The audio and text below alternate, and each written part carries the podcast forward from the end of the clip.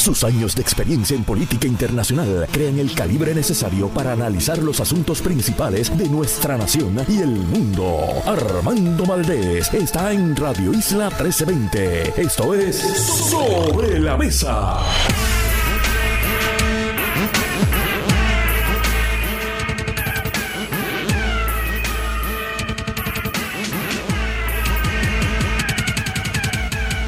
Buenos días, Puerto Rico. Soy Armando Valdés. Se escucha sobre la mesa por Radio Isla 1320. Hoy en Sobre la Mesa, Gloria Ruiz Whelan, periodista de El Nuevo Día, estará con nosotros para hablar sobre todo el quehacer político, además de Ángel Matos y José Pichi Torres Zamora, los originales. Se sientan a la mesa, uno legislador y portavoz de la mayoría del Partido Popular Democrático, el otro director ejecutivo del Partido Nuevo Progresista y también legislador por acumulación, ambos nuestros analistas sobre el quehacer legislativo y político de Puerto Rico. Además, Keren Riquelme, senadora por acumulación, estará con nosotros para hablar sobre un proyecto que ha radicado para que los pacientes de lupus cuenten también con un estacionamiento designado para asistirle en la vida diaria de todos los puertorriqueños. Además, Hilda Rodríguez y Karen Cara, directora ejecutiva de la Casa Museo Feliz Rincón de Gautier y directora ejecutiva de la Casa del Libro, respectivamente, estarán con nosotros para hablar sobre las actividades que tienen ambas organizaciones en este cierre del año 2023 y a comienzos ya del año que se avecina, el año 2024. Y precisamente, hablando de año que se avecina, hoy es 21 de diciembre del 2023, quiere decir que ya solo le restan 10 días para que estemos despidiendo el año. Espero que sin tiros al aire, espero que sin demasiada pirotecnia, espero que con mucha paz, con mucho amor, con mucha solidaridad entre puertorriqueños y puertorriqueñas. 21 de diciembre del 2023 y aquí estaremos discutiendo todos los temas para hoy.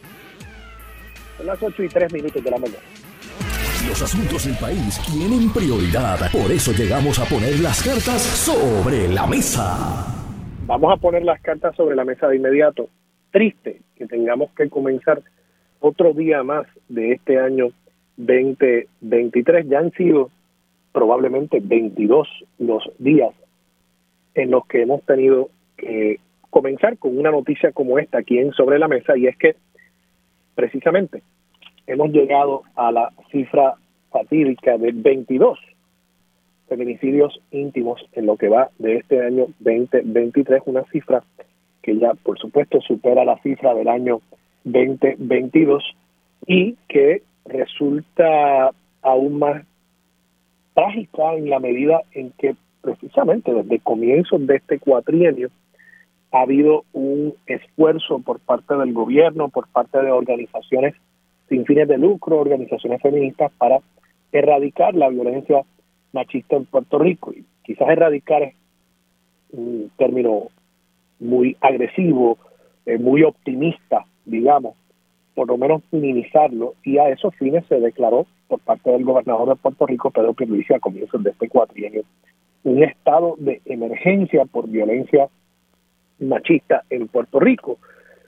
Pero los resultados todavía no los estamos viendo materializarse y de nuevo es que estamos ante el feminicidio íntimo número 22 en lo que va de este año en 2023. Se trata, y recordemos que a mí eh, se me antoja, digamos, el nombrar estas personas, el asegurarnos que estas personas, que estas mujeres, que estas eh, madres, hermanas, tías, abuelas, hijas, que su ausencia no quede en una mera estadística y es por ello que siempre eh, digo los nombres y es importante que digamos sus nombres. En este caso es eh, la víctima número 22, Nereida Rosario Soto, quien murió el martes víctima del feminicidio íntimo tras ser herida, herida con machete alegadamente por su pareja, Miguel Soto Pérez, en el segundo nivel de la residencia en la que el presunto agresor vivía con su madre y su hermana. Esto sucedió en el municipio de Atillo. Nereida Rosario Soto con esta muerte, como les decía, ya son 22 y como he hecho en ocasiones anteriores, creo que es importante que ocupemos el tiempo y el espacio con estos nombres, con esta lista de nombres, para que en la medida en que esta lista siga aumentando el número de nombres que tenemos que leer, nos demos cuenta de la tragedia que esto representa. Decir 22 es algo quizás eh, que se dice eh, muy rápidamente, no, no ocupa tiempo y espacio. Estos nombres ocupan tiempo y espacio, como por supuesto ocupaban también estas mujeres tiempo y espacio y un lugar en el corazón de muchísimas familias que todavía hoy deben estar llorando y probablemente por el resto de sus vidas estarán llorando la ausencia de estas mujeres. Eh, precisamente uno de los primeros asesinatos, si no me equivoco, esto fue el primero de enero, fue el de Carmen Torruella Santiago. Le siguen los asesinatos, feminicidios íntimos de Catherine Duque Bruno, Ivette Vélez Flores, María Clorinda Rivera, Lilian Aide Vázquez Santiago, Ana Luz Jiménez Rosado, Carmen Rodríguez Rivera, Judy Torres Pantoja, Carolyn Añez Rivera, Nashma Celesta Cornier, María del Carmen Cruz Ortiz, Micha María Valderrama, Jess Marie Rivera Santiago, Marilis Montañez Rivera, Zuleika Et Santiago Fuentes, Erika de Anet Virginia Ayala García, Yesliam Méndez Nieves, Maribel Vega Santiago, Carla Noemí Rodríguez Ares y ahora, por supuesto, como les indiqué también, el nombre de Nereida Rosario Soto se añade a esta lista. De nuevo, son ahora 22 los casos de feminicidios íntimos en Puerto Rico. Eh, la edad promedio, ustedes saben que yo he estado llevando eh, estos datos para al menos uno tener eh, una idea, un panorama de qué es lo que está sucediendo, cómo se están materializando estos casos. La edad promedio de estas víctimas de feminicidio íntimos en lo que va de este año 2023 es 44 años. Resulta interesante, eso quiere decir básicamente que eh, está muriendo un segmento poblacional bastante representativo de la mujer puertorriqueña. La edad promedio hoy del puertorriqueño es 44 años de edad, una edad bastante eh, elevada por obviamente la inversión de la pirámide demográfica que estamos viviendo en el país. Así que la edad promedio de estas 22 víctimas es 44 años. En 17 de estos 22 casos, el arma que se empleó fue un arma de fuego y de esos 17 casos, 13 casos fueron con un arma de fuego legal. Claro, este último caso y también el de Arcelia Cintrón Castro, que fue el anterior, eh, no se dieron con eh, armas de fuego, sino que fueron con armas blancas, en este caso un machete. De nuevo, a todas estas 22 familias, a estos 22 grupos de amistades, eh, de parientes, de seres queridos que hoy nuevamente deben estar recordando con particular ahínco la ausencia de estas mujeres en su vida, a todos ellos les envío un abrazo solidario, les envío mis condolencias y mi esperanza de que podamos combatir este mal social que es la violencia machista. Quisiera pensar de nuevo que la declaración del estado de emergencia hubiese atendido eh, en algo esta situación, no aparece,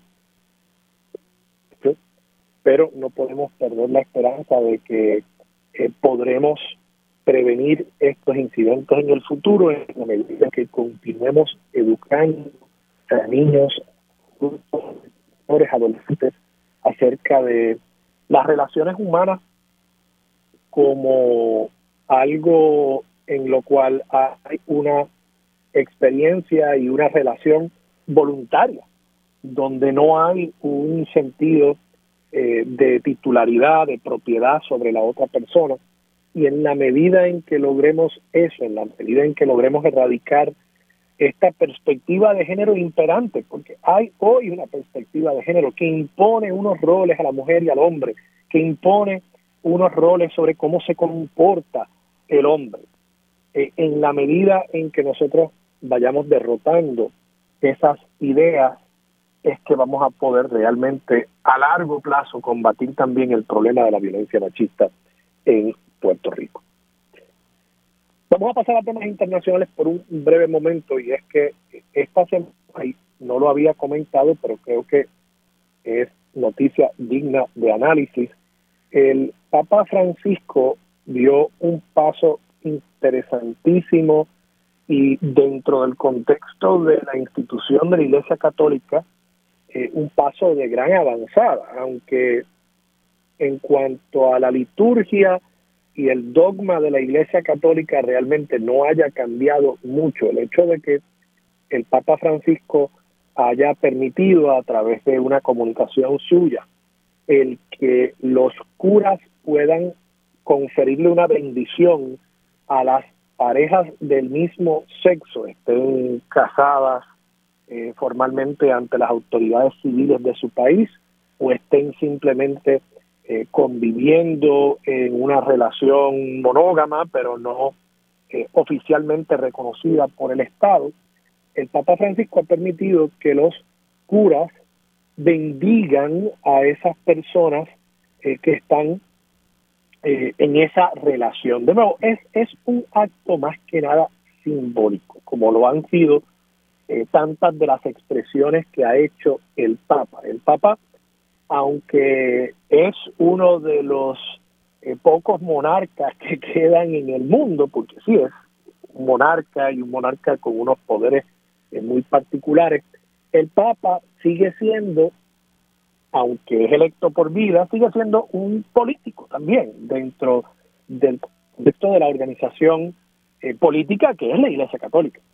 Y por tanto, él tiene que lograr consensos incluso al interior de esta iglesia en la que él es reconocido casi como infalible, él tiene que lograr consensos con otros príncipes de esa iglesia, que son los cardenales, que son los obispos, que son los arzobispos a través de todo el mundo. Si no, corre el riesgo de lo que está pasando, por ejemplo, en este momento con la iglesia eh, metodista, donde hay unas divisiones muy grandes también, precisamente sobre el tema de la aceptación de la comunidad LGBT Así que el Papa lo que ha hecho es que a través de sus expresiones, que no necesariamente ha plasmado en cambios en cuanto a el dogma de la iglesia, el catecismo como tal, a través de sus expresiones, él ha ido tendiendo unos puentes que en este momento de eh, medios sociales, de tanta atención mediática, realmente tienden a ser hasta más importantes, más relevantes, tocan más vidas muchas veces que los famosos cambios al catecismo y al dogma de la Iglesia Católica. En ese sentido, eh, el Papa ha ido haciendo acercamientos y abriendo las puertas de la Iglesia Católica para humanizarla un poco más y para traerla a un presente muy distinto al momento en el que se fundaron estas instituciones hace ya miles y miles de años. Así que este último paso, que sí está plasmado, esto va un poco más allá que una mera expresión en una conferencia de prensa improvisada en el avión papal, esta expresión que sí está plasmada en un documento oficial de Vaticano, establecer que van a poder dar esa bendición. Yo no creo que probablemente en mi vida llegue que al punto de, sancionar eh, los matrimonios entre personas del mismo sexo, pero el hecho de que haya esa apertura yo creo que es un gran paso de avance hacia la aceptación de la comunidad LGBT, no solamente por la Iglesia Católica, sino espero que esto sirva de un liderazgo moral para otros países donde todavía y para otras personas donde todavía se alberga eh, mucho odio hacia esta comunidad, mucho discrimen hacia esta comunidad. Yo,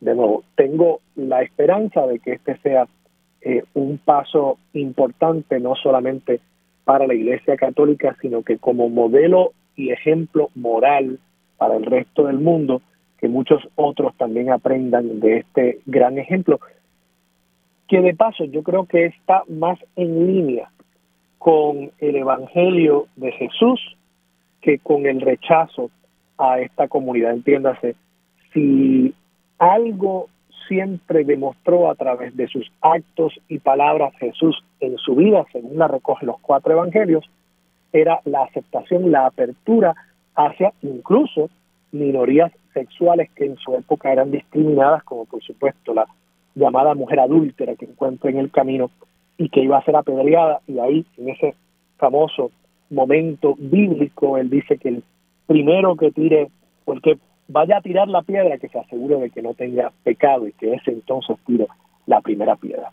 Esa defensa de nuevo de la diversidad del ser humano, de la naturaleza falible y pecaminosa del ser humano, siempre debió haber sido el mensaje de la iglesia. Creo que el Papa Francisco está logrando traer de vuelta ese, esa idea de una iglesia abierta, de una iglesia que a través de su misericordia logra atraer a personas a esa vida eh, moral que promovió Jesús, vida moral y solidaria que promovió Jesús. Vamos a pasar a temas políticos y temas mundanos, terrenales. Aterrizando acá en Puerto Rico, brevemente quiero comentar dos asuntos. Uno que lo toqué brevemente ayer en conversación con Marilu Guzmán, pero que me parece importante destacar. El Partido Popular Democrático anunció esta semana que si bien Luis Irizarri Pavón radicó, alcalde de Ponce, radicó su intención de aspirar nuevamente a la alcaldía de Ponce, el Partido Popular Democrático ha anunciado que ha llegado a un acuerdo con el alcalde a los fines de que si en enero, cuando se supone se celebre la vista preliminar, se haya causa para juicio. Recuerden que hay dos etapas distintas en el proceso judicial antes del juicio. Está la etapa de regla 6, que es causa para arresto, donde hay un nivel de evidencia, la famosa cintila de evidencia, que es menor el peso de la prueba sobre fiscalía para efectivamente que se halle causa para arresto, ya esa etapa la rebasó y la jueza Adria Cruz encontró causa para arresto contra el alcalde de Ponce y el alcalde, por supuesto, bajo la ley del FEI, está suspendido del cargo. La próxima etapa de cualquier caso penal es la vista preliminar y esto es un segundo turno al bate que tiene la fiscalía y por supuesto el acusado para determinar en la vista preliminar si se procede a juicio. Si no se procede a juicio, si no se haya causa para juicio, pues ya entonces ahí queda el caso penal.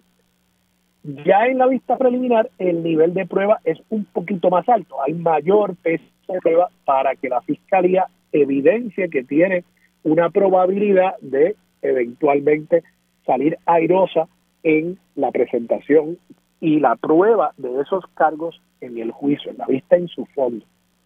Así que lo que ha decidido el Partido Popular en colaboración con Irizarry Pavón es si a ti te hayan causa para juicio y ante la certeza de que ese juicio no se va a celebrar en el año 2024, antes de las elecciones, si a ti te hayan causa para juicio, tú vas a tener que renunciar y tú voluntariamente lo vas a hacer y por lo visto el alcalde ha acordado eso y ha firmado documentos a esos efectos. Entiendo que es una declaración jurada que por tanto se convertiría en un documento que si el alcalde en ese momento decidiera decidiera no cumplir con su palabra, el Partido Popular podría descalificarlo y defenderse en el tribunal y ganar el caso potencialmente utilizando ese documento que ha firmado Luis Irizarri eh, Pavón. Y por lo visto hay casos anteriores donde han pasado cosas similares, donde hay eh, un acuerdo firmado en una declaración jurada por un candidato que incumple con ese acuerdo, el partido lo descalifica, obviamente no de esta naturaleza penal, pero similar, el partido lo descalifica y los tribunales han validado la autoridad de los partidos para hacer cumplir esos acuerdos. Así que lo traigo porque creo que Jesús Manuel Ortiz, presidente del Partido Popular Democrático, nuevamente está demostrando su capacidad política. Yo sé que hay muchos cuestionamientos acerca de sus capacidades administrativas y creo que ahí Juan Zaragoza está intentando sembrar la idea de que lo que hace falta es un buen administrador. Me parece que Jesús Manuel Ortiz está demostrando que es un buen político, que logra consensos. Recordemos que ha logrado consensos en cuanto a el código electoral con los partidos de minoría, abriéndose a conversaciones con el liderato de esos partidos. Recordemos que ha logrado consensos con todos los candidatos que querían retarlo para la candidatura a la gobernación, con la excepción de Juan Zaragoza, y que ahora también ha logrado un consenso con un alcalde que él lo ha tratado con firmeza en cuanto al establecimiento de unas guías morales y éticas para cómo se corre el partido, pero a la misma vez con suficiente delicadeza como para que el alcalde acepte este acuerdo. Y yo creo que, y con esto cierro, yo creo que hay que mirar ese trabajo que está haciendo continuamente Jesús Manuel Ortiz de llegar a consensos políticos y mirarlo desde la perspectiva de cómo un gobernador, como un legislador, como un presidente de un cuerpo legislativo, cómo hace el trabajo precisamente de gobernar en una democracia. Y administrar no es suficiente. Simplemente imponer el criterio tecnocrático no es suficiente cuando vivimos en una democracia. Si viviésemos en una dictadura, en un sistema autoritario donde el líder máximo impone su criterio, pues entonces sí te diría, oye, lo más importante es que sea un buen gobernante, que sea un déspota iluminado como en aquella época de historia de la ilustración.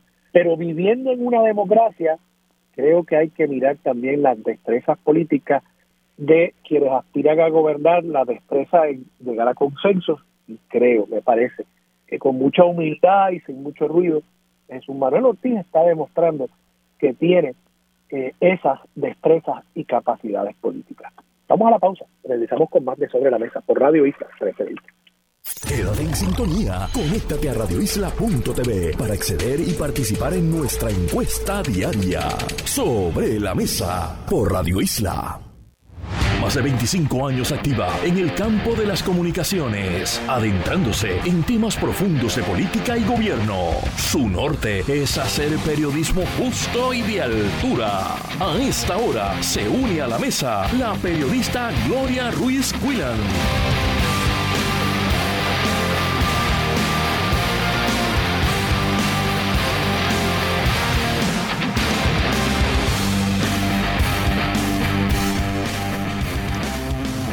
Regresamos, soy Armando Valdés, usted escucha sobre la mesa por Radio Isla 1320. Gloria Ruiz Cuila se sienta a la mesa. Gloria, buenos días. Buenos días para ti y para todas las personas que nos escuchan. ¿Cómo estás?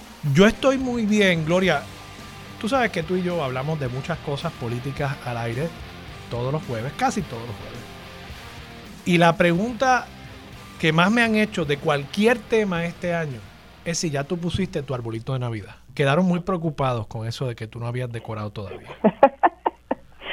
sí, ya puse mi árbol de Navidad. Llevo, wow, varias semanas ya. Yo dije en aquella ocasión que se me había hecho difícil conseguirlo. Ah, ya, ya, ya. Pero ya lo había puesto. Lo tenía. Ya. ya lo tengo, ya lo tengo. Para aquellos que estén preocupados. Y está muy bonito. Modestia aparte. Pues tienes que poner una foto después en Twitter. Oye, ¿y los regalos? ¿Ya hiciste la listita para Santa? ¿Ya estás lista? Pues mira, tengo que confesarte que como mis hijos ya están grandes, este año me tomé la libertad de decirle que me regalaran a, mí, a mí que no voy a regalarle. ¿Qué te parece? Que te regalen a ti, que, tú no le vas a regalar a nadie. Exacto. Wow, wow. Eh, ok, eso está, está bien, pero oye, tú fuiste la madre de ellos, ¿verdad? Así que Sigo siendo su madre. Por, e, por eso, pero tú, tú los trajiste al mundo, pues supongo que tú puedes hacer eso, tú puedes imponerte de esa manera. Sí. Mira, Gloria, eh, vamos a hablar sobre la portada del periódico de hoy. Eh, tú has entrevistado al gobernador. Eh, te sentaste con él. ¿Cuánto tiempo, ¿Cuánto tiempo pasaste con él? ¿Cuándo fue esta entrevista?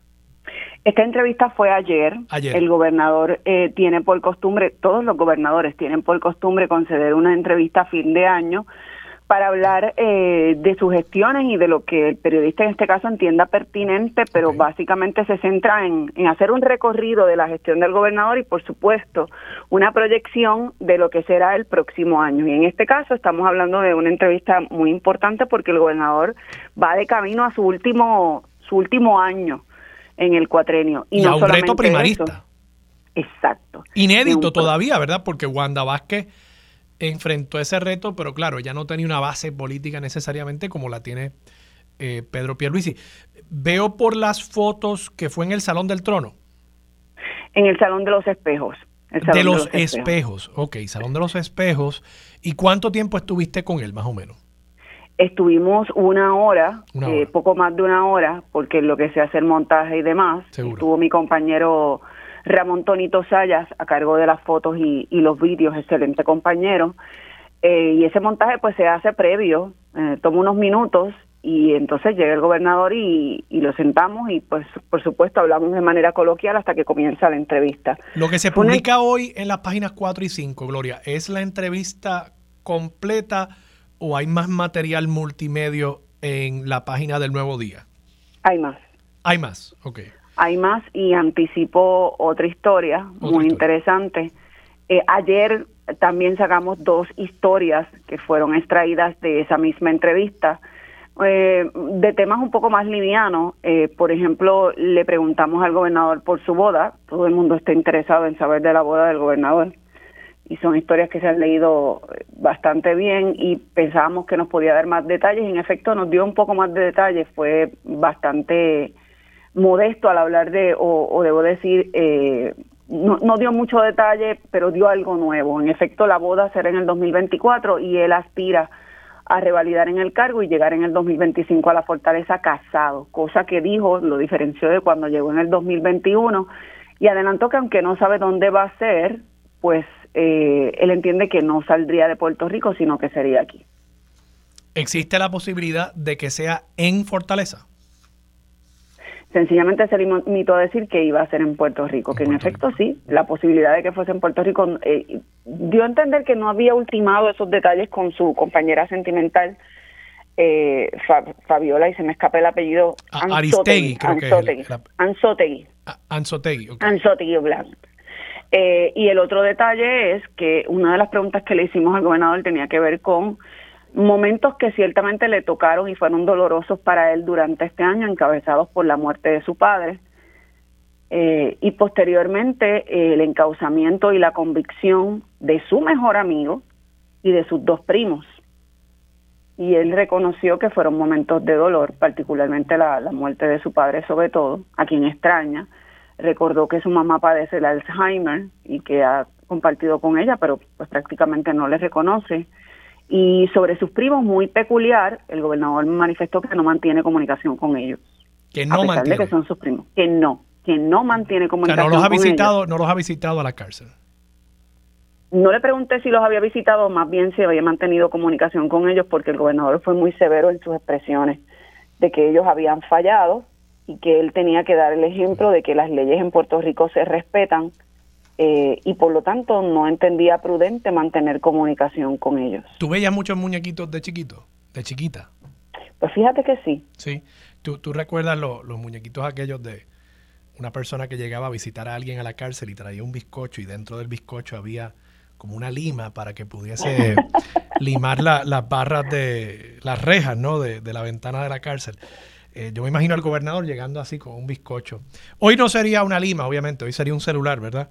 Eh, pero bueno, Gloria, te pregunto, ¿cómo notaste al gobernador? O sea, me estás hablando de unos temas personales, pero en general su, su demeanor, ¿lo notaste relajado? ¿Lo notaste eh, tenso? Él no parece ser una persona que, que, se tense mucho necesariamente, es mi impresión desde afuera, pero ¿cómo tú lo viste?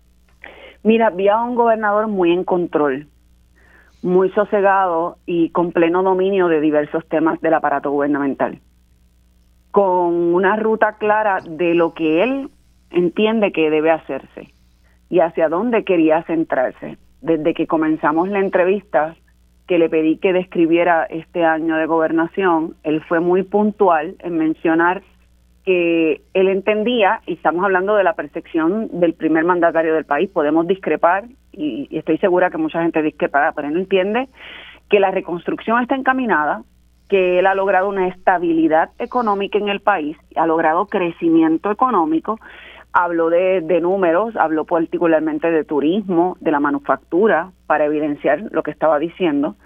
Eh, él dijo que la criminalidad había bajado, pero fue enfático en que no estaba satisfecho, en que habían asuntos que atender y que buscaba la raíz del problema. Eh, por ejemplo, mencionó los feminicidios. ¿Qué dijo eh, sobre eso, Gloria? Porque y, vamos a dejar esa pregunta sobre la mesa. Es un problema real y que, todavía existe y, no, puede decir que lo que lo que lo eliminó. déjame, déjame, Gloria, déjame, voy a dejarte esa pregunta sobre la mesa porque tengo que ir a la pausa, pero me gustaría que me hablaras un poquito más sobre eso. Como tú sabes, hoy pues se reporta el, feminicidio número 22 en lo que va del 2023, un aumento contra el 2022. Y por supuesto, esto sucede en medio de una declaración de estado de emergencia que el propio Perluisi decreta a principios de este cuatrienio. Y me gustaría saber cómo él percibe eh, el, resultado ¿no? de esas gestiones que él ha hecho para tratar de atajar ese problema de feminicidios íntimos en el país. Con eso regresamos aquí en Sobre la Mesa por Radio Isla 1320. Quédate en sintonía, conéctate a radioisla.tv para acceder y participar en nuestra encuesta diaria. Sobre la Mesa por Radio Isla. Los asuntos de toda una nación están sobre la mesa. Seguimos con el análisis y discusión en Radio Isla 1320. Esto es Sobre la Mesa. Regresamos, soy Armando Valdés, usted escucha Sobre la Mesa por Radio Isla 1320. Gloria Ruiz Cuilan, periodista de Nuevo Día, sigue sentada a la mesa. Gloria, te dejo una pregunta sobre la mesa. ¿Cómo el gobernador intercala, ve, conjuga el hecho de que decreta un estado de emergencia por violencia de género a principios de este cuatrienio y en este año todavía vemos un aumento, 22 asesinatos en lo que va de este 2023, asesinatos calificados como feminicidios íntimos. Mira, el gobernador reconoce que falta mucho por hacer y de hecho una de las preguntas que teníamos era relacionada con el Plan Integral de Reconstrucción Social y Prevención de Violencia y él se adelantó él habló sobre ese plan y reconoció que aunque se había mencionado que debía estar listo para principios de diciembre e implementarlo en el 2024, todavía estaban trabajando en el borrador y él tendría ese borrador listo para enero o febrero del próximo año. Pero se mostró muy consciente de que debía buscar cómo atajar la raíz del problema, fue la frase que utilizó, eh, y que era un asunto que no solamente incluía al gobierno, sino que incluía a la empresa privada, a la academia y por supuesto a la comunidad entera. Para poder lidiar, no solamente habló de los feminicidios, sino también mencionó los asesinatos recientes de personas de la tercera edad, incluso uno de ellos que fue calcinado. Eh, y, se expresó bastante consternado con estas situaciones porque reconoce que dice mal de la sociedad en que estamos viviendo y que son problemas que hay que atajar, que hay que, que hay que ver, buscar la solución. Así que eh, habló de diversos temas y, ese no, no fue uno que dejó atrás, sino que él mismo lo, lo trajo, incluso la, el asunto de la criminalidad. Y te pregunto, Gloria, pasando a temas políticos, ¿Qué dice acerca de su principal contrincante, Jennifer González? Él fue bastante eh, caballeroso, eh, elegante en el trato a, su contendora, Jennifer González. Recordemos que ella ha dicho desde el inicio que no pretende debatir con el gobernador y el gobernador dice todo lo opuesto. Eh, cuando le preguntamos sobre eso, él dijo pues que no se metía en las estrategias que ella pudiese tener, pero él sí estaba disponible para debatir en cualquier momento sobre cualquier tema. Eh, se mostró bastante confiado en que él prevalecería en la, en la primaria del 2024, particularmente porque él entiende que hay una obra que él se adjudica y segundo porque la gente puede ver que ha habido crecimiento económico y en esa línea mencionó que pues él le dio un aumento salarial a gran parte de, la, de los funcionarios públicos del país y eso ha repercutido, según dijo el gobernador, en los empleados de la empresa privada también. Eh, y, y pues la gente, el elector, tendría que ver esta, estas circunstancias, este escenario que manifiesta el gobernador para avalarlo a él en las urnas. Sí, sí. Eh, eh, es interesante y, estoy, obviamente en esta época eh, de fin de año, pues también se hacen análisis acerca de, del saldo en distintas áreas del quehacer público para el 2023. Hoy, por ejemplo, el periódico El Nuevo Día publica una columna muy interesante de Juan Lara y el titular lo dice todo, Economía, un año mejor de lo esperado en referencia al 2023. Y y nada, yo creo que contra esto es lo que quiere girar el gobernador, ¿verdad? Eh, entrando a este último año de este primer cuatrienio suyo, girar contra esos éxitos, contra esa proyección de estabilidad que tú misma en tu percepción de su figura, ¿verdad? Eh, en ese sentido creo que Pierluisi, y, y no sé si coincides conmigo, Pierluisi es una figura eh, quizás no la más emocionante de la política puertorriqueña, pero es una figura extremadamente disciplinada y cuando él decide que va a haber un mensaje y si el mensaje es estabilidad, él desde su persona hasta eh, obviamente otros integrantes más abajo de, su equipo gubernamental eh, intentan llevar ese mismo mensaje y creo que creo que eso es una gran fortaleza del gobernador como político. Pues sí coincido contigo, pero creo que eso tiene un lado negativo en el que quizás en algunas ocasiones el gobernador cae y no solamente él, sino otros líderes políticos del país. Y es que cuando tú tienes esa, esa mente fija en que este es el mensaje, este es el mensaje, por ocasiones puede sonar como un sonsonete. Puede sonar repetitivo. Sí, sí. Y acartonado. Y eso no es lo que se quiere. Lo que se quiere lograr es firmeza en términos estratégicos, pienso yo. Lo que se quiere lograr transmitir es seguridad, firmeza y demás, pero si te vas muy al extremo, vas a caer en ese lado que estoy mencionando. De acuerdo, de acuerdo. Aunque igual, aunque igual a veces yo creo que nosotros lo vemos quizás de una forma y el público, el electorado general lo ve de otra, porque lo que tú y yo percibimos como acartonado, porque lo vemos todos los días, eh, pues quizás para el que prende las noticias una vez eh, en semana, una vez cada dos semanas, eh, y escucha el mensaje, pues eh, no le resulta así porque no lo ha visto tanto. nosotros vivimos en una burbuja muy particular, ¿verdad? Y, en ese sentido, pues yo siempre me, hago ese cuestionamiento. Eh, Totalmente cierto. Y tuve la oportunidad de preguntarle a él si, si, por el hecho de que se le juzga de que no tiene conexión con el pueblo, y él responde, eso es porque no tienen nada más que decir. Y sobre el asunto, que es una posibilidad real de todo gobernante que aspira a ser reelecto, de que pueda convertirse en lo que se llama en la política un lame duck, en un incapaz político, como ha ocurrido con otros gobernantes, dijo lo siguiente, es que no anticipo ese escenario, estoy totalmente convencido de que voy a contar con el apoyo del pueblo y es lo que estoy viendo. Gloria, por otro lado, tú también publicaste una nota esta semana sobre los recaudos de la eh, comisionada residente Jennifer González de cara a la primaria, dijiste o señalaste en el artículo que recaudó eh, unos 90 mil dólares durante el año o durante el mes de noviembre. Eh, ¿cómo, ¿Cómo compara que esos números, 90 mil dólares para una persona que acaba de, anunciar su candidatura eh, a la gobernación y que proyecta tanta fortaleza, no sé, no, no, me parece un número tan, tan elevado y, por otro lado sigue teniendo mucho gasto, me parece. ¿Cómo, ¿Cómo tú lo ves? Pues mira, puedo concurrir contigo, pero hay un elemento aquí muy importante. El gobernador, me atrevo a decirlo, cuando mira sus informes de ingresos y gastos, es una máquina de actos políticos. Sí. Recordemos que pues, pues un candidato o un aspirante al, al puesto que sea tiene varios mecanismos de recaudar dinero Puede ser desde una rifa, puede ser desde una paginita online vendiendo lo que sea, camisas, eh, pitos, flautas, lo que sea. Eh, puede ser en actos políticos, el desayuno, el cóctel, el almuerzo, la Navidad, el cumpleaños, póngale el nombre que usted quiera. O sencillamente puede ser recibiendo donativos, sin mover un dedo. Y el gobernador en este caso se mantiene muy, muy activo. En el caso de Jennifer, si miramos eh, cuántos son los, los, que fueron donativos individuales y demás, la mayoría fueron individuales.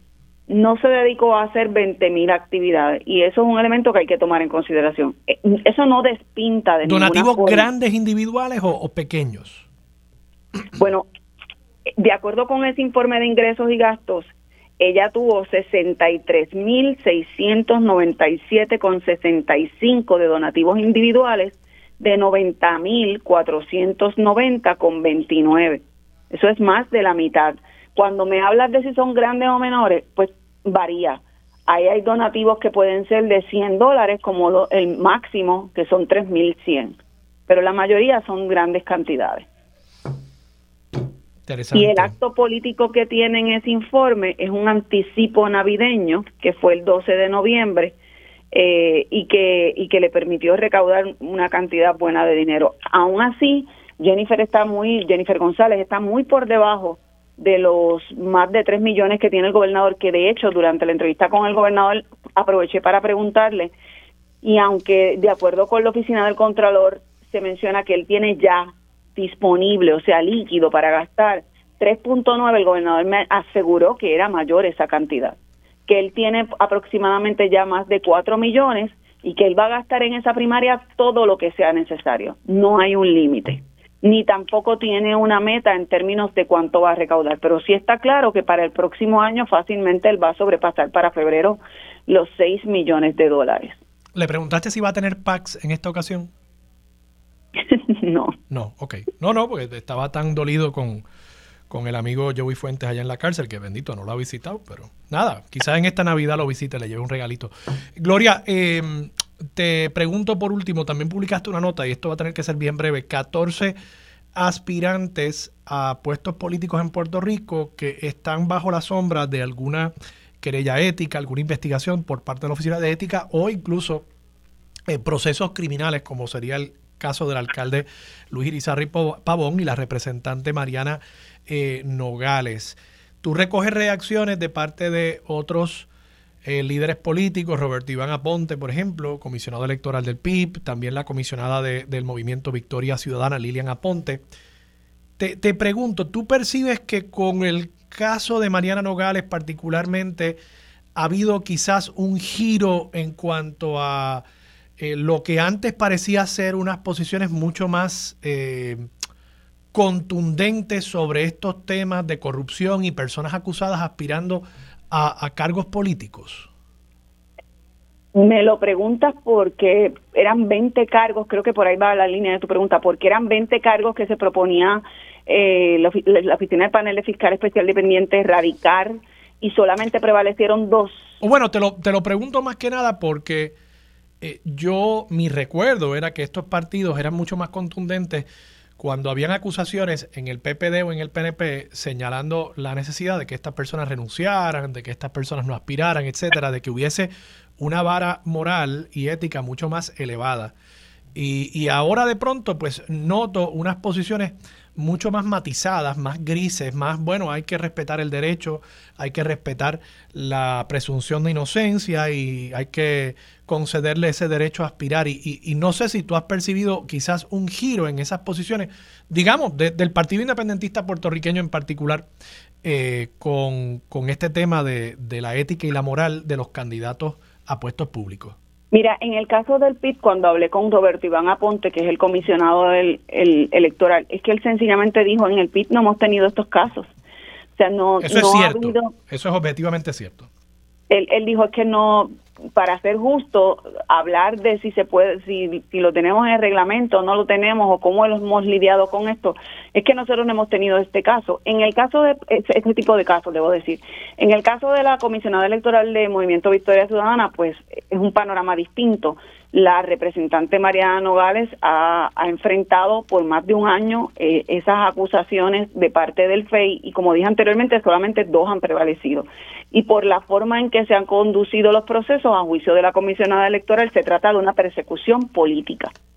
Eh, así fue como lo, lo, manifestaron. Yo me quiero detener un minutito nada más, eh, precisamente en el caso del alcalde de Ponce antes de que entrara al programa, me llamó el gran amigo Eduardo Tuto Villanueva. Entiendo que estabas mencionando algo del caso. Sí. Sobre el acuerdo que él logró, y me parece justo el planteamiento que trae Tuto, el acuerdo que él logró con el Partido Popular Democrático, déjeme aspirar, califíqueme como candidato, y si en, regla 6 ahí, ahí prospera el caso, pues yo... En vista preliminar, ya regla 6 prosperó. Exacto, perdón. Eh, pues si, si eso sucede en vista preliminar, yo me quito. Y Tuto, un abogado, presidente del Colegio de Abogados, menciona, pero es que se le olvidó al Partido Popular Democrático que eh, los fiscales tienen todo el derecho de acudir en alzada y me parece un punto súper válido. ¿Qué va a hacer el partido si en efecto los fiscales van en alzada y, la vista preliminar es favorable para el alcalde? Y, que, y en alzada que pudiese suceder. Bueno, si fuese, quiere decir, si fuese favorable para el alcalde, que, que no que no se le hallara causa para juicio. Correcto. no, si no se le haya causa para juicio, pues el planteamiento sería que él podría aspirar. Sí, pero están anulando el escenario de que los fiscales pueden ir en alzada. No, yo creo que, o sea, mi, mi lectura de lo que eh, ha publicado el, el, partido, lo que ha comunicado el partido acerca de esto es que en cualquier, si fuese en alzada o en la primera instancia de esa vista preliminar, eh, él quedaría y se haya causa para juicio en cualquiera de los cargos, eh, él tendría que renunciar. O sea, y, realmente alzada es, es, la vista preliminar, es una continuación de la vista preliminar ante la insatisfacción de los fiscales. O sea que es la misma etapa realmente procesal. Así que yo no, yo no creo que haya, o sea, no creo que el acuerdo esté limitado a que se halle causa solamente en la vista preliminar en primera instancia y no en alzada. Vamos a ver cómo lo interpreta el Partido Popular, pero lo cierto es que yo creo que eh, más que señalar estas personas que están tienen acusaciones, están imputados o tienen señalamientos, yo creo que lo más importante que está de fondo aquí es que mire, usted que es elector, usted que se propone acudir a las urnas el próximo año, ya sea en una primaria o en la elección general, tiene un gran poder y tiene que ser muy consciente de a quién lleva al escaño político eh, y, y tener un juicio muy certero para no llevar a personas que no sean las indicadas. Gloria, gracias. Siempre a la orden. Seguimos hablando contigo la semana que viene. Gloria Ruiz Cuilan del periódico El Nuevo Día. Vamos a la pausa, regresamos con más de Sobre la Mesa por Radio Isla 1320. Quédate en sintonía, conéctate a radioisla.tv para acceder y participar en nuestra encuesta diaria. Sobre la Mesa por Radio Isla. Aquí discutimos los temas legislativos con fuentes expertas, directas y sin miedo a hablarle al pueblo. Ahora se une a la mesa los legisladores José Pichi Torres Zamora y Ángel Mato. Regresamos, soy Armando Valdés, usted me escucha sobre la mesa por Radio Isla 1320. Ángel Mato, José Pichi Torres Zamora, buenos días. Buenos días para ti, Armando. Eh, Pichi, todo Puerto Rico y en especial la familia del 1320. Feliz Navidad. Eh, si usted es un temerario y no ha comprado regalo, vaya mi solidaridad con usted eh, y, va a tener problemas en su casa. buenos días, Ángel. Buenos días, Almado y todos los escuchar. Pichi era un temerario con el árbol, si no me equivoco. Tú fuiste el que estabas todavía la semana pasada buscando uno. Sí, pero conseguimos algo pequeñito por ahí. Natural. No como, natural, pero no tan grande, pero conseguimos algo. Pero debes haber pagado buen billete. Este, bueno, ¿qué te puedo decir? El está contento. ¿Te salió caro? ¿verdad? Bueno, sí, me salió caro, 80 pesos. Sí, sí, sí. Ya, yo, está caro. no, está, no está terrible, no está terrible. A menos que sea como el arbolito ese de Charlie Brown. No, no, no, no, no, pero es que normalmente están 59 ahora. Sí, Subieron 20 pesos. Sí, no, no, es que, es que te digo, muchos de nosotros lo dejamos para última hora y de pronto los precios estaban, estaban elevados. Uno pensaría que algo como eso, que, que se va a echar a perder eh, en par de días, iría bajando de precio en la medida en que más días pasan, pero no.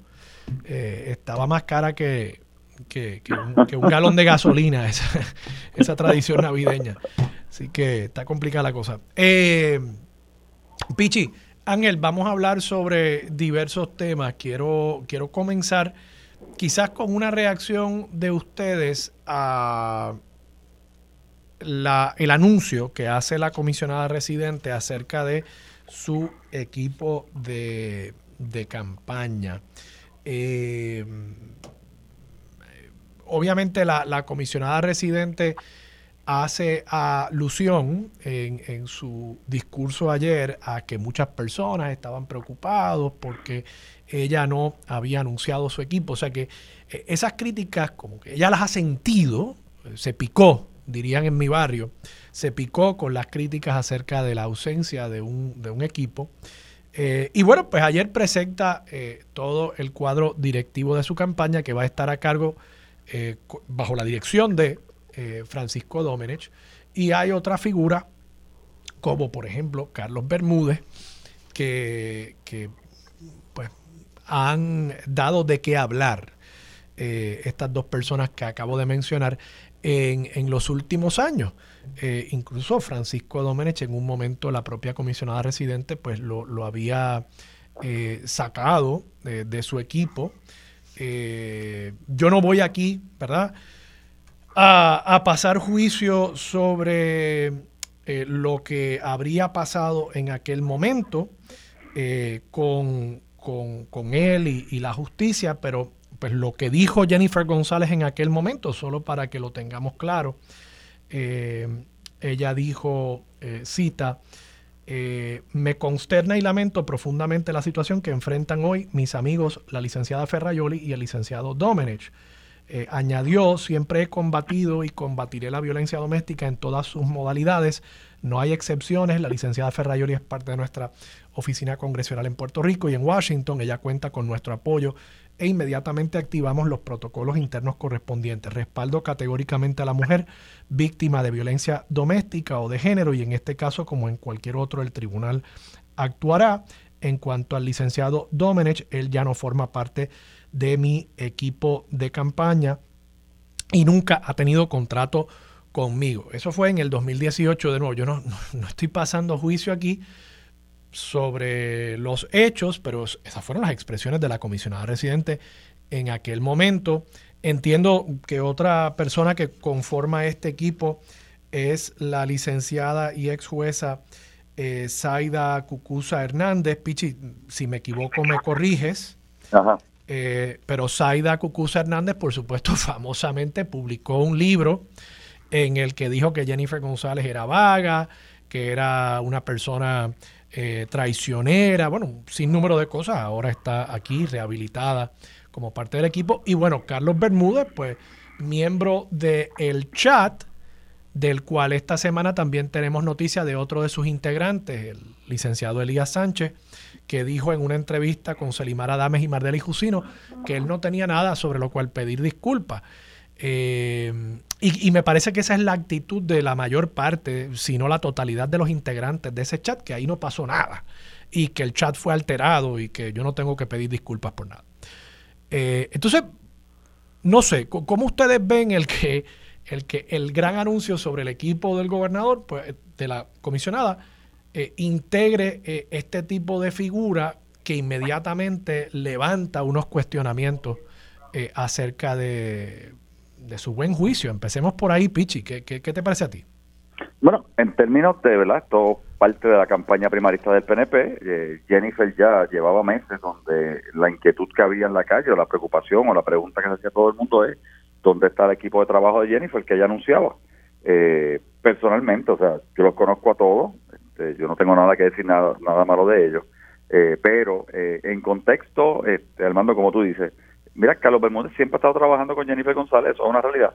Este, el que conoce las interioridades sabe que Carlos Bermúdez siempre ha estado ahí, independientemente eh, su retiro o no retiro después del chat. Eh, eso es una eso es una realidad. Eh, y por otro lado, este siempre ha estado con la comisionada, independientemente de lo que pasó en su momento, en su este, en su matrimonio, o en sus relaciones personales, lo cual no viene al caso eh, y cómo ellos lo manejaron eh, la realidad es que Domínguez siempre ha estado para Jennifer. Eso es una realidad bíblica. Eh, ha sido director de campaña en el pasado y ahora viene a ser y vuelve a ser director de campaña Jennifer. Así que mira, dentro de la primaria, pues qué bien que Jennifer eh, montó su equipo, ellos llevarán su, su mensaje. Ya, ya escuché esta mañana que el mensaje es el problema de Pierluisi no que sea malo, es que va a perder ante la alianza.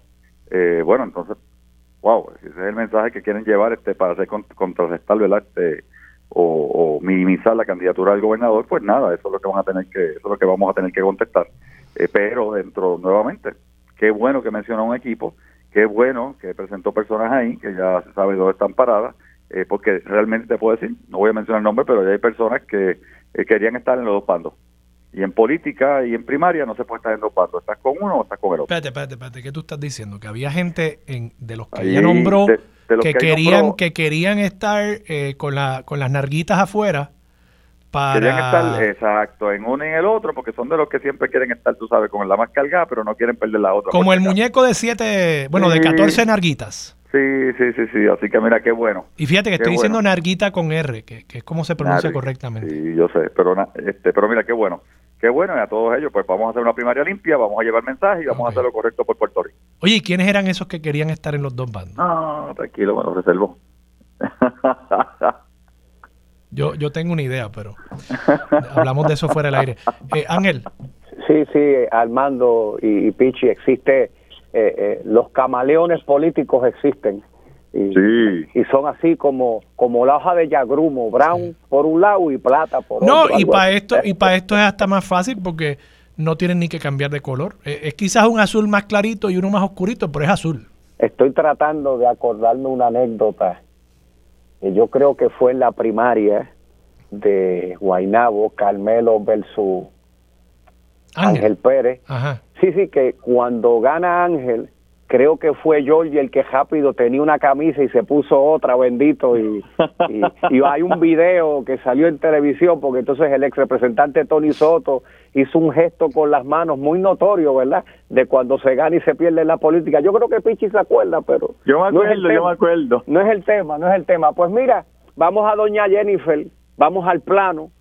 Pues, pues Jennifer por fin llevó su carro de campaña a, servicio y ya resolvió ese problema de check, check engine, eh, ya apagó la bombilla de servicio y atendió las peticiones de recall que tenía su equipo de campaña, que no tenía portavoz, no tenía una estructura clara, quién iba a estar a cargo eh, de los recaudos, de los medios, eh, lo político es Aníbal Vega Borges, y bueno, ella en papel si tenemos que decir un equipo políticamente competente y con experiencia, pues ayer lo presento eh, Carlos Bermúdez. Nadie puede desestimar, número uno, su capacidad de acceso a medios de comunicación, dominios de redes sociales, además de que él y sus proyectos, ¿verdad?, vinculados con el quehacer eh, del modelaje y la moda en Puerto Rico, también apelará en su momento a esos sectores porque aquí la primera crisis es que mientras Pierluisi en su última actividad levantó 900 mil en un mes, el 10% fue lo que levantó Jennifer en un mes. Y, de hecho, de ese informe que sale, porque ahora los informes de los, de los precandidatos a la gobernación son de cada 30 días, yo creo que ella debe hacer una querella en Luma, porque vi un pago de 11 mil pesos por una factura de luz de un comité. Muchachos, se va a pelar pagando luz. Así que tiene que ver qué problema eléctrico tiene en su comité. Así que, atendido eso, aquí ambas partes lo dicen sin decirlo. A partir del 6, 10, no más tarde del 15 de enero, esta hornilla que está en low se pone medium high. Febrero o marzo se pone en high y de abril y mayo las estufas explotan, porque esto es una primaria para el 2 de junio. Todavía yo no sé qué medio de comunicación será el primero en poder amarrar un debate como requieren estas cosas. Lo mismo yo quisiera en mi primaria del Partido Popular, para que no me acusen de ser popular marca diablo. Y de nuevo, Jennifer atendió ese problema que tenía de atender medios y mira, ¿quién es su portavoz? Nadie sabe. ¿Quién es el que trabaja lo electoral? Eh, ¿Quién es el que trabaja? Y sobre todo el flanco inmediato, que son las finanzas, que se nota que Pedro Pierluisi políticamente ha podido estrangular económicamente a Jennifer, porque tú vas al, los dos van al, mismo banco, pero parece que el tele les dice, no, los chavos son para Pedro y pues a ti te mandamos un money order o algo así. Bueno, vamos a pasar a otros temas, manteniéndonos en lo electoral. Eh, Gloria Ruiz Cuilan esta semana publicó una lista de 14 figuras políticas, al menos 14 figuras políticas que enfrentan señalamientos de eh, la Oficina de Ética Gubernamental o cargos, cargos eh, a nivel penal. los más destacados, Luis Irizarri Pavón, alcalde de Ponce, y la representante Mariano Nogales, y continúan aspirando eh, para, para este próximo ciclo electoral.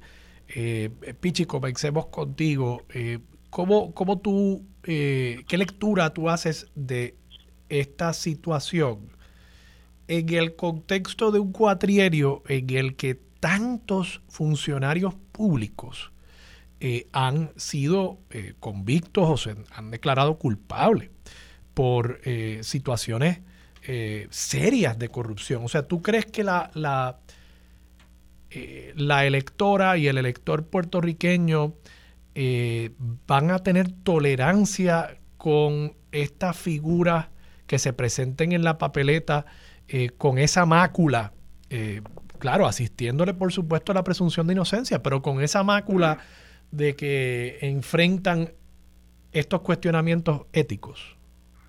Mira, yo creo que ahí, este, en términos de lo que estás mencionando, es el contraste y eso es lo que se va a ver, o sea, pero va a depender de los partidos cómo podemos llevar el mensaje. Fíjate que mientras el Partido Popular llega a un acuerdo con el alcalde de Ponce, eh, popular, eh, por lo que está enfrentando, y sabes que va para BP ahora, va para vista preliminar, porque ya se encontró causa en regla 6, eh, y lo deja correr con este discacuerdo, y por otro lado, eh, Mariano Gales, con todo lo que se presenta en contra de ella, este, tiene todo su partido diciendo que eso es falso, que es persecución, que es persecución, que es persecución. En el PNP eh, ya descalificamos un candidato de Cataño, el directorio, luego de que pasó por todo el proceso. ¿Cuál candidato? No, no había escuchado de ese caso, Pichi. Sí, se descalificó este a, ay Dios mío, este, al licenciado Cicaldo, el que planteó su candidatura cuando el inicio del canon en el 2021 y también fue descalificado. No sé si lo recuerda. O sea, no es el pues, actual alcalde el que fue descalificado. No, no es el actual alcalde. Se calificó uno de los candidatos aspirantes en contra del actual alcalde. ¿Y por qué? Se, descalificó porque independientemente de, ¿verdad? De, de, haber sometido los papeles al partido, etcétera, y que el comité encontrara que era cualificado o cualificable, la realidad es que el dictamen eh, de la institución, o el dictamen, perdón, el dictamen del Tribunal Supremo, es que hay un renglón que se llama idoneidad y son los partidos los que deciden si el candidato es idóneo o no es idóneo para cumplir ¿verdad? con los preceptos del partido, porque seguimos siendo una institución, seguimos siendo una institución que aunque democrática, eh, tiene que coger los mejores candidatos. Y en este caso no era eh, idóneo en, en virtud este de su relación con el caso del Cano. En este caso, exacto, entendemos que todavía hay cosas por verse. Fíjate que el Cano ni siquiera ha sido todavía este acusado, eh, bueno, fue acusado y, ¿cómo se aceptó, pero no ha sido sentenciado. Sí, sí, no ha sido sentenciado. Ahora, eh, este eh, caballero Sicardo no ha sido acusado. No ha sido acusado, pero el partido entendió que eh, habiendo sido descalificado en, inicio, ¿verdad? En el, en el 2021 y todavía ha quedado pendiente pues unas cosas, en este caso con el que era alcalde en su momento, en tribunales, pues decidió que no era idóneo. Esa fue la decisión del partido, duela por donde duela. y del directorio, así que los partidos pueden Sí, sí, pero, pero, pero se hace se hace en protección de, de la institución. De la marca. Pues mira, yo quiero... Claro, de la institución, porque lo que dice, los casos del Supremo, cuando han apelado, eh, cuando, cuando una persona no es cualificada y ha apelado, el Supremo de Puerto Rico lo que ha dicho claramente es que el partido, la institución, el organismo decide si es idóneo o no es idóneo. Entonces fíjate que para atacar la corrupción o los pisos de corrupción o la posibilidad de que se diga algo de corrupción, el PNP hace una cosa, pero sin embargo el Partido Popular hizo otra en Ponte, donde yo creo que hay algo, porque realmente ahí está todo, se encontró reglas eh, en regla se encontró causa, etcétera. Pero, y el partido, espérate, y, la mogolla independentista de, de Victoria Ciudadana, pues claro, ellos con Mariano Gales de aquí a la luna y mucho más.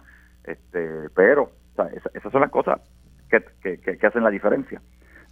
¿Cómo tú, ¿cómo tú lo, llevar, la información. Ángel, ¿cómo tú lo ves? Yo tengo, tengo que decir que, que a mí, eh, de nuevo, de los limones que le cayeron en la falda al Partido Popular y a Jesús Manuel Ortiz con la situación de Ponce.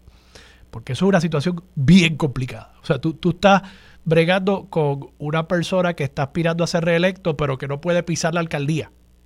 Y, y de paso, podemos debatir esto después, pero yo creo que esas suspensiones que hace el FEI eh, tienen visos de inconstitucionalidad, pero bueno. Bueno, pues déjame empezar por lo último. Sí. Aunque no tengo el número de proyecto de ley en mano, ya yo dejé radicado esta semana un proyecto de ley para enmendar la ley del FEI, porque yo concurro contigo que el FEI no puede suspender a un alcalde y, y quitarle al elector que votó por ese alcalde su derecho constitucional del voto. Claro, aquí también hay un argumento de juez y parte Aquí el FEI está viendo un proceso y también suspende. y la enmienda que eh, hemos dejado radicada es para, número uno, en etapa inicial no suspender sin debido proceso, que también es lo que pasa aquí. El alcalde de Ponce no tuvo ni un, ni, ni, un, ni una oportunidad de presentar un argumento ante el FEI habiendo sido suspendido eh, y la suspensión proceda cuando la convicción sea final y firme y absoluta. Que es mi que ahí hago la transición al tema que tú me traes. El elector puertorriqueño tiene que ser implacable con todo corrupto convicto que intente aspirar en una papeleta, pero en el mundo de los derechos, tanto de los imputados, de los partidos, de lo idóneo, de lo deseable. Eh, el Partido Popular hace un tiempito cometió una gran injusticia, si me preguntas a mí. El ex representante de Humacao, Nardén Jaime Espinosa, con un mero referido al FEI, se le impidió participar en la primaria para la alcaldía de Humacao y después no pasó nada. En el caso que nos ocupa del alcalde de Ponce, pues en regla 6 sí hubo causa. Ahora vamos para la regla 23. Escuché la preocupación de la entrevista anterior que trajo Gloria. Pues mi respuesta mía, hipotética, es que si el 23 de enero el alcalde sale bien de este proceso judicial, pero Fiscalía decide apelar, pues este acuerdo que se ha logrado, pues, pues habría que darle un tiempo adicional bajo sí, seguro. que vaya, que, vaya al proceso de alzada. Pues claro, o sea que... Y si en alzada, y si en alzada hayan causa, pues entonces ahí se activaría nuevamente el, el acuerdo. Porque ah, lo que tenemos que tener claro, que esta decisión política con buen cálculo, bien manejada por parte de la presidencia de Jesús Manuel, lo que hubiese evitado que ahora mismo en Navidad, pues la Junta Calificadora descalifique, el compañero apele, va a la Junta de Gobierno, yo pertenezco a la Junta de Gobierno, y como tenemos fecha definida, 23 de enero, y ahora vamos para el invernazo de dos semanas y pico de, receso navideño, me pareció lo prudente. Sí, oye, y, y, Ángel, que quede claro, ¿verdad? De nuevo, estos son limones que le han caído en la falda al Partido Popular y al presidente. Y se está tratando de hacer lo mejor que se puede con, esto y creo que el presidente en, en, llegar a un acuerdo con el alcalde que evita que esto llegue a litigio, pues está salvaguardando y protegiendo a la institución. Porque eh, recuerda. Eh, porque, y de nuevo, para mí lo más complicado de todo esto es cómo tú haces campaña no pudiendo anunciar que estás inaugurando tal cosa, no pudiendo ir a tu oficina. O sea, tú estás pidiendo ser reelecto, pero con esa suspensión en las costillas y, sea justo o no políticamente para el Partido Popular, eso es un riesgo, me parece a mí, intolerable. Hay un proyecto radicado para que una vez más el FEI no pueda suspender a priori, sino que la suspensión sea a posteriori. Veremos, veremos en qué queda eso. Eh, Ángel, Pichi, muchas gracias. Y muchas felicidades. Oye, sí, eh, ya no volvemos a hablar hasta, bueno, hasta el viernes, hasta el jueves próximo, que ya será nuestro último programa del año, pero estando ahora en la víspera básicamente de la Navidad, a ustedes y a sus familias un abrazo y mis felicitaciones. Igual para, ti. Y gracias, gracias por todo este año estar aquí con nosotros todos los jueves. Ángel Mato, José Pichi Torres Zamora. Vamos a la pausa, regresamos con más de Sobre la Mesa por Radio Isla 1320. Quédate en sintonía, conéctate a radioisla.tv para acceder y participar en nuestra encuesta diaria. Sobre la Mesa por Radio Isla. Los asuntos de toda una nación están sobre la mesa. Seguimos con el análisis y discusión en Radio Isla 1320. Esto es Sobre la Mesa.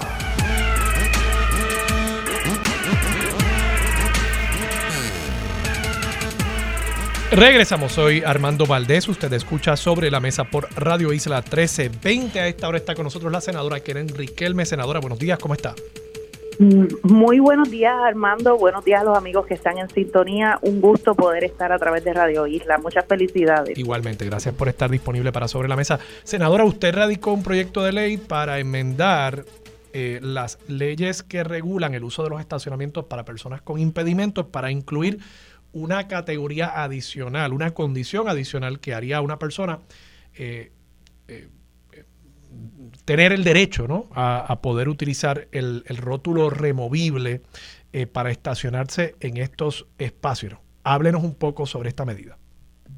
Sí, eh, gracias Armando por esta oportunidad porque sabemos que en Puerto Rico hay muchas personas que tienen eh, una gran dificultad para poder tener una vida completamente normal cuando padecen de la enfermedad de lupus.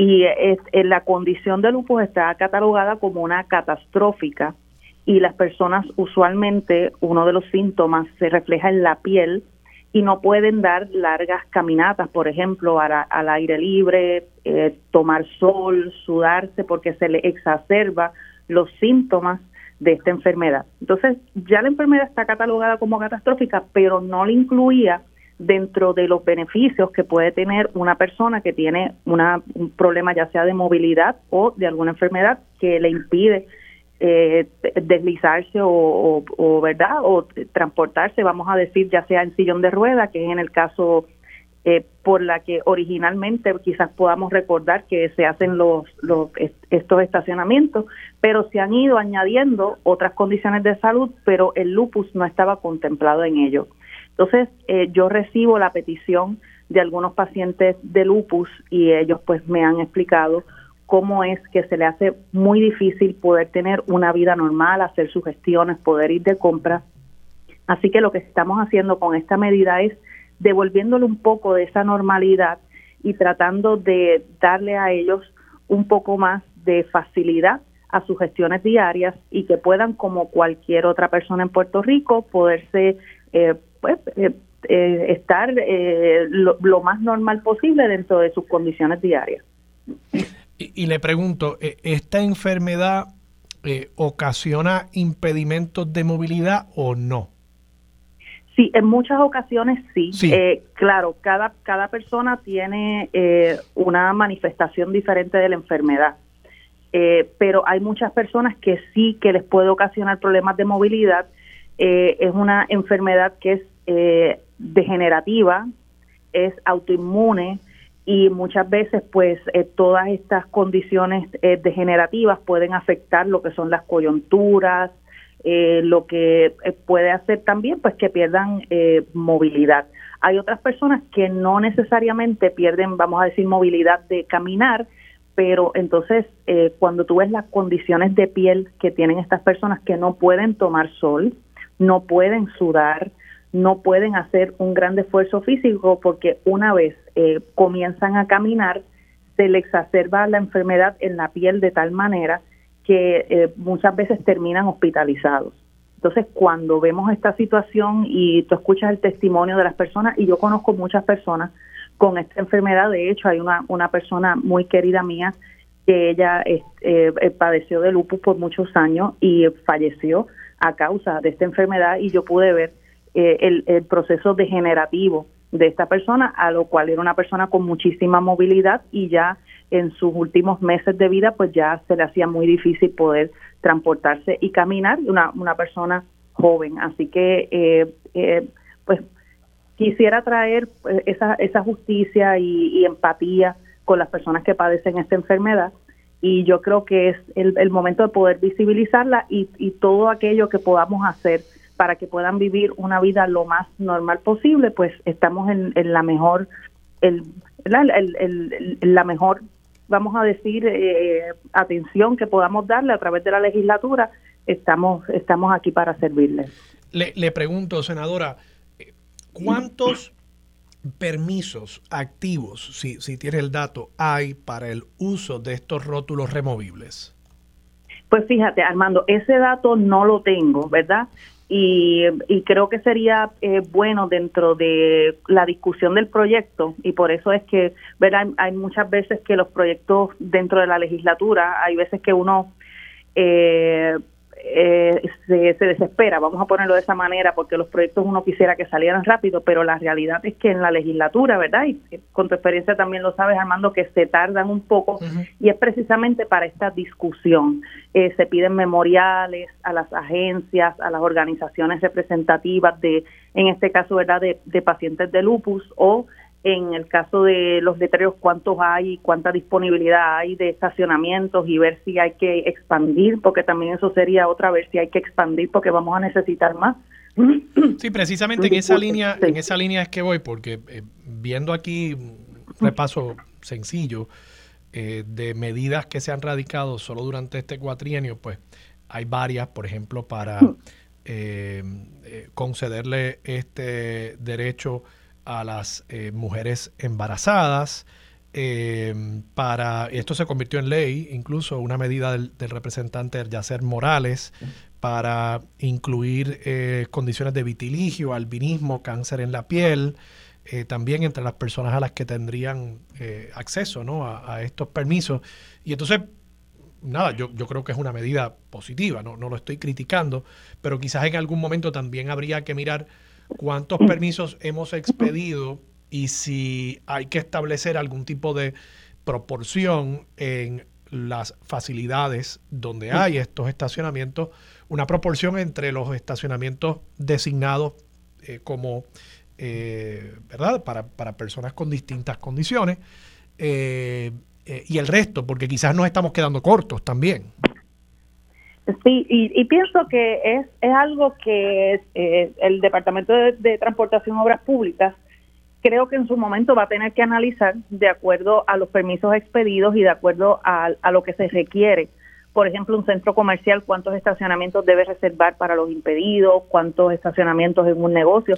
Yo creo que va a llegar el momento que, que vamos a tener que hacerlo y sobre todo porque nuestra población pues cada vez es una población que tenemos más adultos mayores. Así que yo, yo creo que, perdón, sí, yo entiendo que sí, que sería eh, es favorable hacer este tipo de estudio con el Departamento de Transportación y Obras Públicas. Bueno, senadora, le deseo mucho éxito eh, con esta medida. Yo creo que hay que seguir, ¿verdad? Eh, mostrando como sociedad sensibilidad hacia, hacia personas que, que enfrentan distintas eh, distintos retos en la vida, ¿no? Eh, así que le deseo mucho éxito y bueno, felicidades en esta época navideña. Muchísimas gracias, Armando. Gracias por esta oportunidad. Muchas bendiciones para todos y felicidades para todos. Gracias. La senadora Keren Riquelme del Partido Nuevo Progresista. Vamos a la pausa. Regresamos con más de Sobre la Mesa por Radio Isla 1320. Sobre la mesa, el análisis que rompe con la noticia en las mañanas. Mantente conectado y recuerda sintonizar a las 10. Dígame la verdad en Radio Isla 1320 y radioisla.tv. Esto es Radio Isla 1320, celebrando la Navidad en grande. Me gustan las Navidades que sepan a Puerto Rico, comiendo pasteles y lechón asado y dándome unos palitos. El municipio de Ponce presenta la decimoquinta Copa Trovadores Pico a Pico Churumba 2023 a celebrarse el viernes 22 de diciembre desde las 7 de la noche en La Guancha en Ponce, en el gazebo del Parque del Niño. Premios para el primero hasta el octavo lugar y un gran premio para el ganador de 1.200 dólares y la Copa Trovador Pico a Pico Churumba 2023 este viernes 22 de diciembre desde las 7 de la noche en La Guancha en Ponce. Te invita el municipio autónomo de Ponce y su alcaldesa interina Marley Cifre. Estás escuchando Sobre la Mesa por Radio Isla 1320 y radioisla.tv. ¡Todo Puerto Rico! No rompas la cadena. Somos Radio Isla 1320, el sentir de Puerto Rico.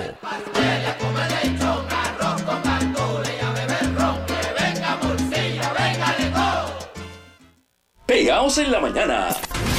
Escucha en la versión podcast en radioisla.tv, Spotify y todas las plataformas digitales. Dale play y conéctate con el sentir de Puerto Rico. El 1490 AM en Ponce cubre de costa a costa y por todo el sur de Puerto Rico.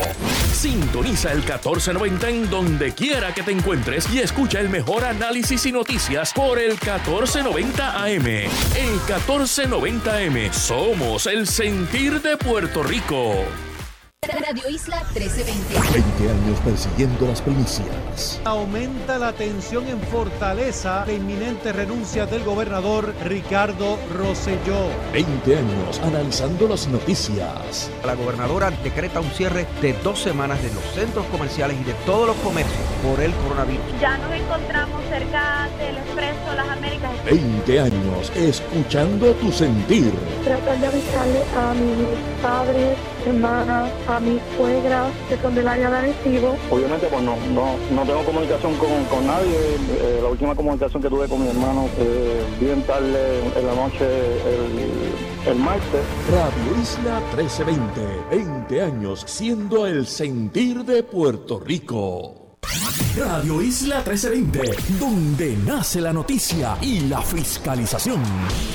Estas son las historias que la redacción de Radio Isla 1320 trabaja en estos momentos. Se incendia una guagua en un estacionamiento en Condado detrás de un reconocido banco que hace esquina con la avenida Ashford. Alerta el DACO a ventas navideñas y que tiendas cumplan con anuncios y artículos para los consumidores. Sujetos baleados en Ceiba alegan recibieron los disparos desde otra guagua que siguió su curso. Comerciantes del viejo San Juan a la espera de que el alcalde cumpla su promesa de incluirlos en comité de organización de las fiestas de la calle San Sebastián. Diana Font, portavoz del Comité de Comerciantes del Viejo San Juan, se expresa sobre el particular.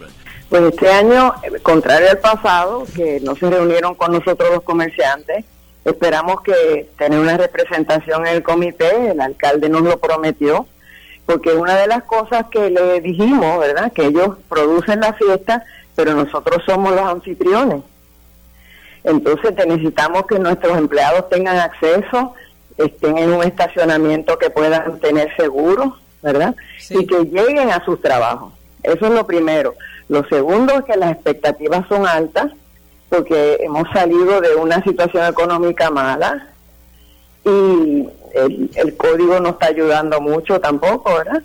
Esperamos que lo relajen un poco el código, ¿verdad? Lo, lo alivianen un poco y podamos verdaderamente disfrutar de la fiesta hasta las 2 o 3 de la mañana. ¿Y por qué no se reunieron? ¿Qué pasó? Todavía no nos hemos reunido porque él no nos ha invitado. ¿Los dejaron fuera? Todavía, yo espero que no. Pero vamos a ver si si, si, si nos cumple lo que nos prometió. ¿Cuál fue esa promesa específicamente? Que íbamos a tener representación en el comité de la organización de la fiesta. Soy José Luis Renta. Usted escucha Radio Isla 1320 y Radio Isla.tv, la hora 943 primicias, análisis y entrevistas todo el año. Radio Isla 1320, el sentir de la Navidad en Puerto Rico.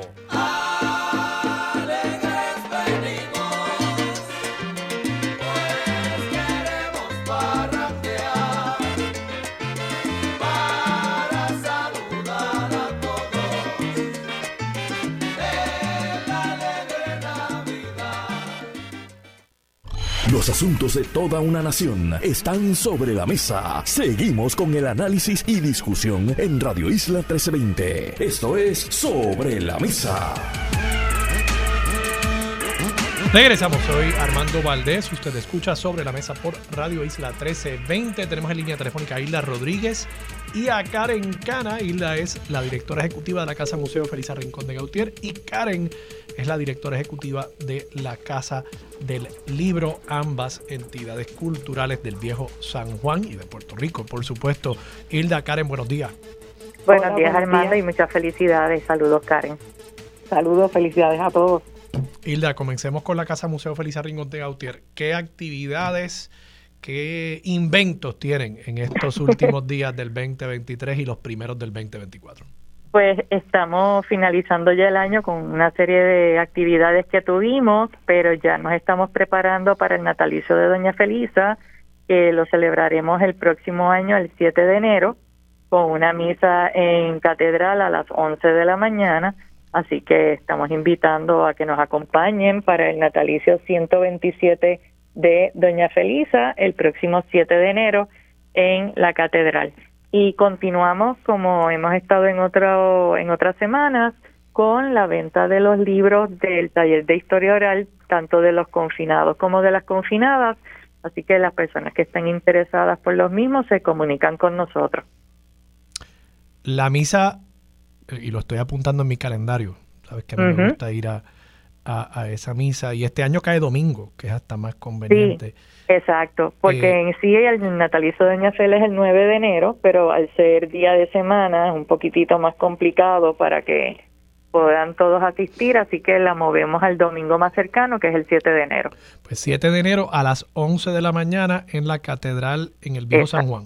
Eso es así. Siempre, siempre es una misa muy, muy vistosa, muy bonita y siempre me ha parecido que mantener vivo eh, ese, ese recuerdo con, con actividades vivas, ¿no? Eh, no solamente un museo, no solamente una estatua, sino una, toda una serie de programas que, recuerden la vida y obra de Doña Fela, eh, eh, es realmente algo muy importante, muy importante mantener esas figuras presentes, presentes en nuestra vida.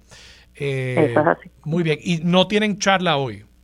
Ya terminaron el ciclo de charla ya terminamos el ciclo de charlas, así que ya en enero estaremos dando inicio a las mismas y estaremos informando cuáles serán. Excelente. Y Karen, en, el, en la Casa del Libro. Bueno, pues te cuento que cerramos el año con la espectacular muestra de grabados eh, Isla Pirata, donde 34 de nuestros magníficos grabadores están exponiendo y pues ha resultado muy buena, excelente muestra. Los invitamos a pasar por allí. Y empezamos el año eh, con un certamen, una iniciativa increíble de la Casa del Libro eh, que nos ha permitido llevar a cabo eh, el programa Tiznando el País, que se titula Los Libros Negros. Y como primicia vamos a dar detalles aquí, porque hemos estado hablando, ¿verdad? Y haciendo unos teasers sobre, sobre esta iniciativa, pero aquí hoy les voy a decir un poquito más. Así que los libros negros es un certamen de libro arte, ¿verdad?